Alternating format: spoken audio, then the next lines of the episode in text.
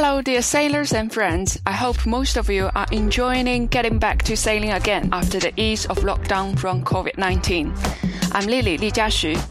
Today, our guest for the podcast is Charlie Buckingham from the US, who competed in the 2016 Rio Olympics and has already secured a place for the Tokyo Games next year.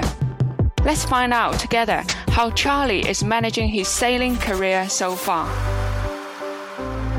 Hello, Charlie. Whereabouts in the US are you now? Hi, Lily. I'm in uh, Southern California. Have you go back to sailing? Yeah, the sailing clubs uh, opened up last month, so I've been been back on the water for the last three weeks. It's been ah. nice. All right. Well, let's start our first part of this podcast, which is Express Q&A. Are you ready? Yep. Three, two, one. The first question, which country's cuisine do you like eating the most? I would say Mexican food. How often do you surf every year? It, de- it depends on the conditions. I think it's hard to put a day count, um, but if the waves are good I don't have commitments that get in the way. I, I try to get in, get in the water as often as I can. So in a week that could be every day, or on a week where the waves aren't that good, it could be once or maybe maybe no time. So guess it really depends on the conditions, but in general, I try to get out as much as I can. Right. What boat do you enjoy sailing other than the Laser? The Star. Any reason for that? Uh, my dad is a star sailor, and and ah. he and he got me into sailing that boat. Um, he yeah, so we we can talk about that later. But I, I really enjoy sailing the Star. Cool. And who's the best laser sailor of all time from your point of view? Robert Scheidt. Mm. What's your most memorable event so far? Uh, definitely the Olympics in 2016. Mm-hmm. Um, met my dream. And which brand of gear would you recommend to most laser sailors? Um, I recommend Zhik. I think that um, their design and materials are, are best suited for high performance dinghy sailing. Yeah. And uh, which US sporting league do you follow? Uh, I've gotten really into the National Football League the last five years, um, oh. and my and my team is the Las Vegas Raiders. All right. Any players that you really look up to? In the NFL, I really like our rookie uh, running back Josh Jacobs. Or I guess he, I guess he was a rookie last year, but he came in and had an incredible season as a rookie, which is pretty rare. So I think think our team will be really good with him this year. What type of music do you like to listen while training in the gym? I like rock and roll music, um, specifically heavy metal. Which subject did you study at uni? Government. Sounds interesting. Are you very much into politics or? Uh, not really. Uh, it, which which is kind of uh, I think the more I learned about uh, government and politics, maybe the more apathetic I became. yeah, and uh, what do you normally eat in between races? I try to I, I, keep it simple. I like sugary drinks like Gatorade and some pretty low impact muesli bars or um, easily digestible food. Mm, I think we are properly warmed up, and now let's move on to the recent situation. Uh, earlier, you mentioned that you already restarted sailing again. When did that happen? I guess it's been three weeks now, so the beginning of June. Oh, right. And uh, how long was your lockdown in your area? It was just over two months. Just over two months. So, um, could you share with us how you spend uh, that period of time and how to kill the boredom, etc.? I, I, think that um, one thing that I was well, in in certain ways, it's it's it's been a blessing um, because being from California, um, a lot of um, I'm spending a lot of my time traveling to different venues for training and competition, and I think um, when you get in a big cycle of traveling, it's hard to get in a consistent routine. So I think this allowed me to kind of shut down all the travel, obviously, and um, get in a in a good strength and conditioning routine, and also the U.S. sailing team held a lot of webinars for their athletes. So um, between that between those couple of things, I was able to stay pretty distracted, and and I was also able to go surfing. They didn't shut down our beaches, so that was one thing. That was one thing that we were really lucky to to not have shut down. Speaking of surfing, when did you start it? I started when I was six. Um, six earlier than sailing. Uh, around the same time. I'm not. All right. I'm not yeah, maybe I started sailing earlier, but um, my dad introduced me to both sailing and surfing. Um, before I was steering my own boat, I was crewing for my dad in local competitions. He was also, or he is also a surfer, and he he introduced me to surfing when I was six, and so yeah, it's been been a while, 25 years now. All right. So the two sports you are most into now are both passed over by your father. Also, you, you said that you would like to expand a little bit more about uh, why you fancy the star class. Now is the chance. yeah. Um, well, I, I, think it's a great boat. It, it, first of all, it feels great to sail, but um, the racing is really is really competitive as well. It reminds me a lot of race, laser racing, and um, I think laser racing is some of the most dense, difficult um, type of racing in the world, and the Star is similar to that, and the boat is really nice to sail. It feels really good going up and downwind, and um, it's fun to sail with a crew as well. So you will do some star events every year. I, I try to, yeah. I, I, think I didn't have any planned this year because the events that I was looking at overlapped with a lot of my laser training, and it was going to be hard to organize mm. with with the Olympics. Um, but obviously everything's changed now and there's a couple of regattas I have on my radar, but everything is um, a bit of a moving target right now. So I, I, can't really commit to anything, but I'm hoping to get in the star at least once um, before the end of the year and maybe even next year before the Olympics as well. Wow. Now let's move back to the current training topic. Since there's not really any events inside, what would you focus on for recent uh, training, sailing? Well, I, I, think that a lot of for the fitness that I've been doing, it's been a lot of base strength and conditioning. So in my instance, I'm doing mountain bike, a combination of mountain biking, rowing, the rowing machine, and uh, strength ex- exercises in the gym, and nothing too fancy or complicated. I think a lot of the aerobic work is lower intensity to build up build up the aerobic base, and same with the strength training, just to get the base strength ready for whenever we're we're back in the boat for long instances. And then as far as sailing goes, um, a lot of my sessions have been alone, so I'm using sailing, or I guess sailing. It's more of a conditioning and sort of boat handling tool right now. There's it's kind of it's hard to uh, to focus on strategy or tactics when you're sailing by yourself. So I'm trying to just do sessions that are doing speed intervals upwind or little boat handling drills yeah, and that's about it. What's your anticipation or expectation for the rest of the year? Do you think there might be some events happening, or would you be able to travel again?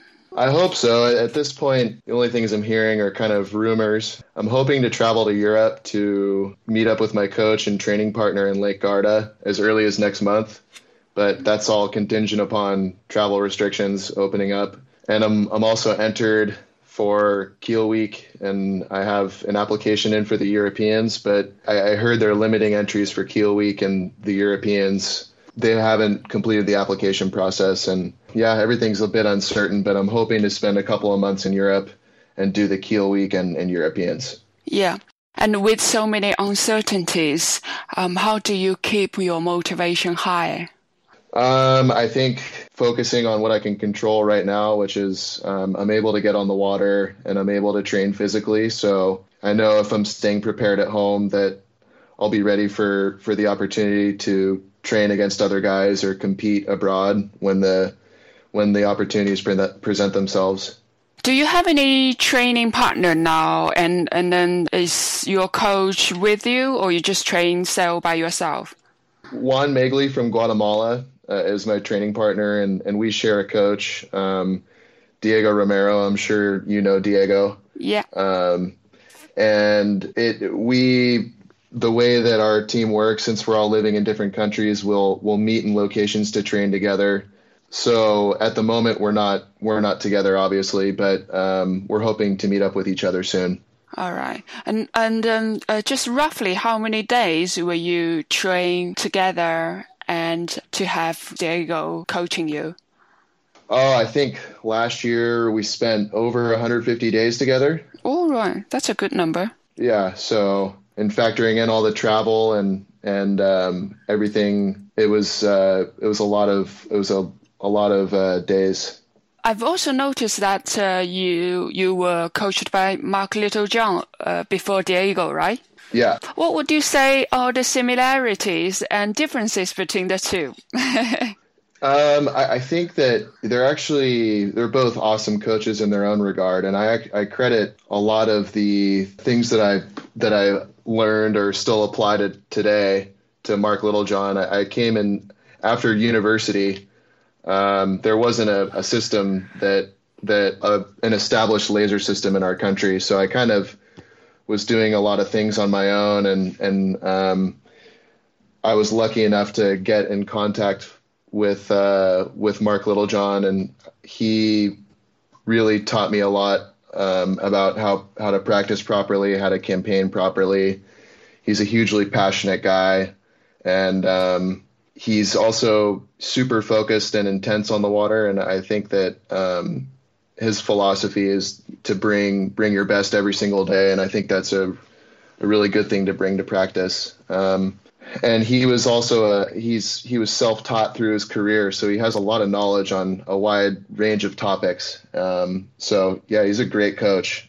And then with diego i think that um, he's similar in the sense that um, he was also very self-taught. He didn't come through a system. So he has a lot of knowledge on a wide range of topics um, but i think he's really his strength is periodization and getting athletes to perform well at, at specific events throughout the year. I think, yeah, to me, that's Diego's strength. Mm. After your quite detailed description of your two coaches, would you like to give some suggestion to the young sailors? So, for example, when they choose a coach, what to consider? I think it depends on what you need to improve. Uh, there's a lot. There's a lot of you know different aspects to our sport that make you successful. I think certain coaches have have strengths, but have strengths in different areas, whether it's racing, um, boat speed, or yeah, anything else. But uh, I guess I've been lucky enough to work with coaches that are strong in in all aspects, and I think when it comes down to the important competitions, it's it's important for for your coach to have a wide range of strengths. So I guess my recommendation for any sailor looking for a coach is to find somebody that um, has a wide range of strengths and someone that uh, you can spend a lot of time with because um, you end up spending a lot of time with them throughout the year and I think there's a certain level of enjoyment that you need to have in the training process. So yeah, I guess because that would be my advice you also mentioned uh, before being coached by Mark Littlejohn that you were in the college studying and also sailing for your uni. Uh, I noticed that you were crowned two-time College Sailor of the Year as well as four-time ICSA All-American. So, yeah. um, could you share with us what's your college sailing system like? Uh, it's actually really cool. Uh, basically, the way it works is in the in the United States, uh, um, a lot of universities have um, athletic programs with uh, American football teams, European football teams, or I guess we call it soccer in the United States, baseball, softball. There's a bunch of different sports that um, are funded by the university, and um, in a lot of schools, sailing is one of those sports. So there's a national Sailing League, um, which is run by the Inter- Intercollegiate Sailing Association, and um, we have a series of regional and national events. We where the college sailing teams compete against each other. So it's a really, really great racing and training platform for for American sailors. Mm. It's uh, a few events throughout the term or semester, or you actually have race every weekend. Or? We have a race every weekend. Oh, uh, pretty much. Wow. Yeah, th- each semester I would maybe have one or two weekends off, but we would have up to eight. I, I forget now. It's it's been ten years, which is crazy to think about. But I think we'd have eight competitions a semester. We were practicing two to three times a week, so we were spending a lot of time on the water, training and competing. Do you mean that uh, throughout your study at uni, you actually have many, many opportunities to train as well as racing?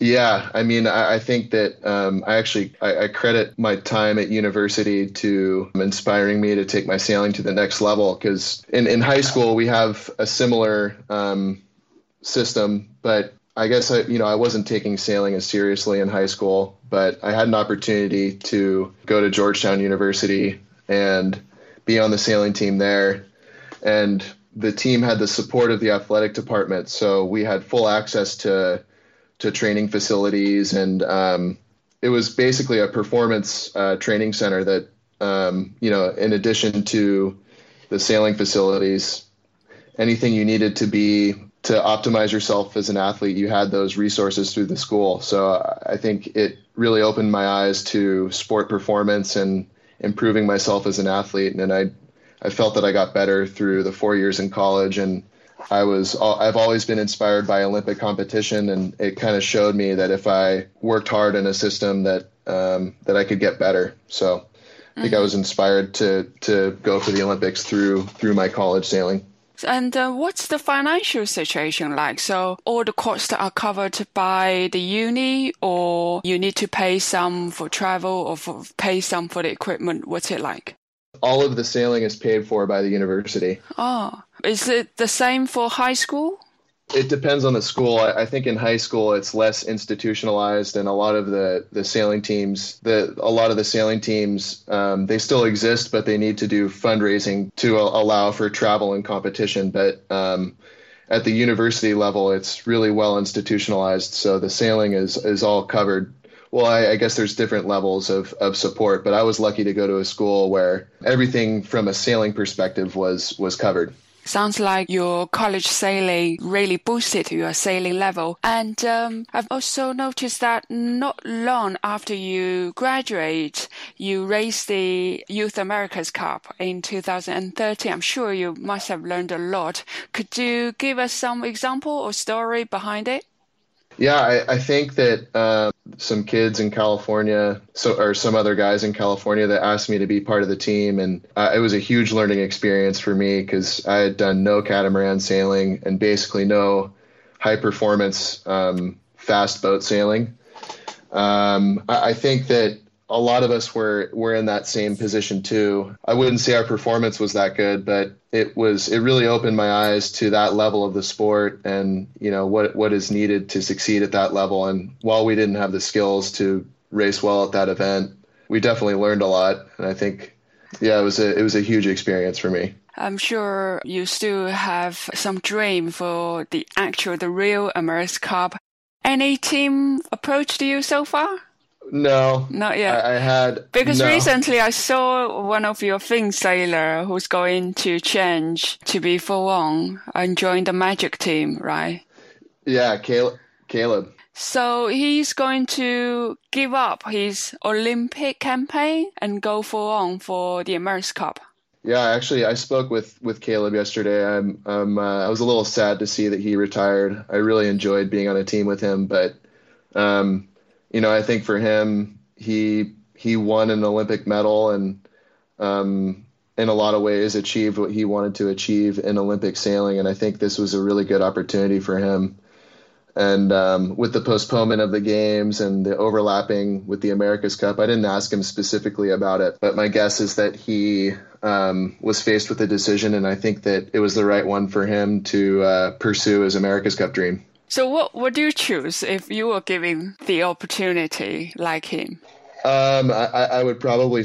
We're in different situations because uh, I haven't won a medal and um, I haven't met my Olympic goals. So I would probably stay in the Olympic sailing. I'd make that sacrifice. But you see, some sailors in other countries they can combine the two very well, like Giles Scott or Peter Burling, so to speak. Yeah, I think that um, everybody's a little bit different. I, I yeah. think that they're mm-hmm. they're they're at they are certainly at a at a at a at a level where they've already achieved Olympic success and they spent a lot of time in Olympic sailing before those America's Cup opportunities came. Um, so they're able to balance the two well because they have enough Olympic experience to be able to to compete at a high level while still balancing the two. And um, I think for me, yeah, if if I got that opportunity, I don't I don't feel like I'd be able to do both very well or at least both to the maximum at the same time. Exactly. Let's expand a little bit more on your Olympics. Um, earlier this year in February, if I didn't get it wrong, you were officially selected for your second Olympics to represent your country for Tokyo Olympics. How close was your trials? Uh, so our trials was a combination of the 2019 World Cha- or sorry, the 2019 and 2020 World Championships I uh, was leading by 18 positions um, after the 2019 Worlds, and forget what the gap was at the 2020 Worlds, but but I ended up being the top American at that event. So um, in the end, it I don't know the exact number, but um, I won by a pretty fair margin. Ah, so you actually beat all your teammates very comfortably. Uh, if I ask you to name a few challenges, new challenges compared with the previous Rio campaign, what would you say? Yeah, I, I would say that the probably the before Rio, I was um, I guess to summarize my sailing, I, I, was I felt like I was always playing catch up. I think coming straight from university into Olympic sailing, I was I had a lot of things to learn in a short period of time, and um, oftentimes that was reflected in my racing. Um, I had certain strengths that allowed me to to make good comebacks during racing, but on the whole, I think I I lacked some skills and and experience to really fight um, at the front of the fleet consistently. Whereas um, I, I feel like my sailing has improved to a point where I am fighting at the front of the fleet more consistently, but um, yeah, I guess what I've learned at the front of the fleet is that the margin for error is smaller and it's much harder to race at the front. So I think yeah, the challenge is is uh, learning to consistently race at the front. How do you think about the venue in Enoshima? I personally, I, really like it. I think it's, um, I love Japanese culture. It seems like uh, there will be three. Uh, the regatta could be a combination of three conditions: light sea breezes, um, strong wind with big waves, or yes, the the the fluky offshore condition. But um, yeah, I, I think it's it's a great sailing venue, and um, I like open water. Reminds me of sailing at home in California. So yeah, I'm I'm excited for the racing there. Finally, it's our top tip time. Could you give us some suggestion of how to make big, nice roll tack? Uh, light wind roll tack, you're asking? Yeah for both upwind and downwind? Okay. Well, for tacking upwind, I think that you to get the boat to accelerate after the tack, you have to put a lot of energy into actually rolling the boat and getting it through the wind, um, which means pressing on the deck before the before the the boat goes head to wind. That helps the boat accelerate into the wind, and then as you turn through the wind, um, applying a lot of power onto the opposite rail helps you accelerate after the attack. Mm-hmm. Um, if that would if that would help any anyone, but that's that's how I try to approach light wind tacking. And light wind jibing, I think, involves a lot of finesse. I think there's a certain uh, amount of rolling that allows the boat to maintain its speed through the jibe, but also um, I think the sail is easily disturbed from jibe to jibe to jibe. So you have to be really graceful with the way that you cross the sail over the boat and push it out onto the new jibe. So it's not luffing as new wind is attaching to the sail on the opposite jibe. I think those uh, tips will be very useful and helpful for any young sailors who's into the laser not long.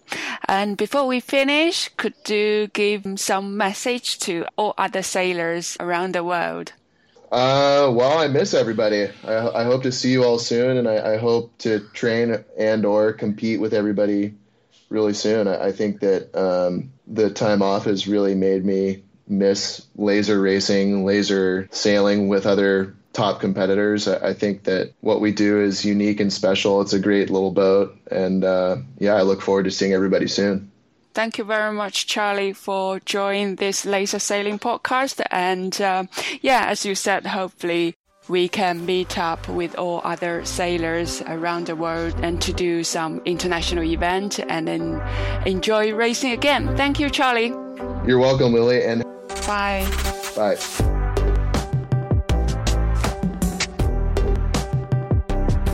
Cool. That marks the end of this episode of the Laser Sailing Podcast.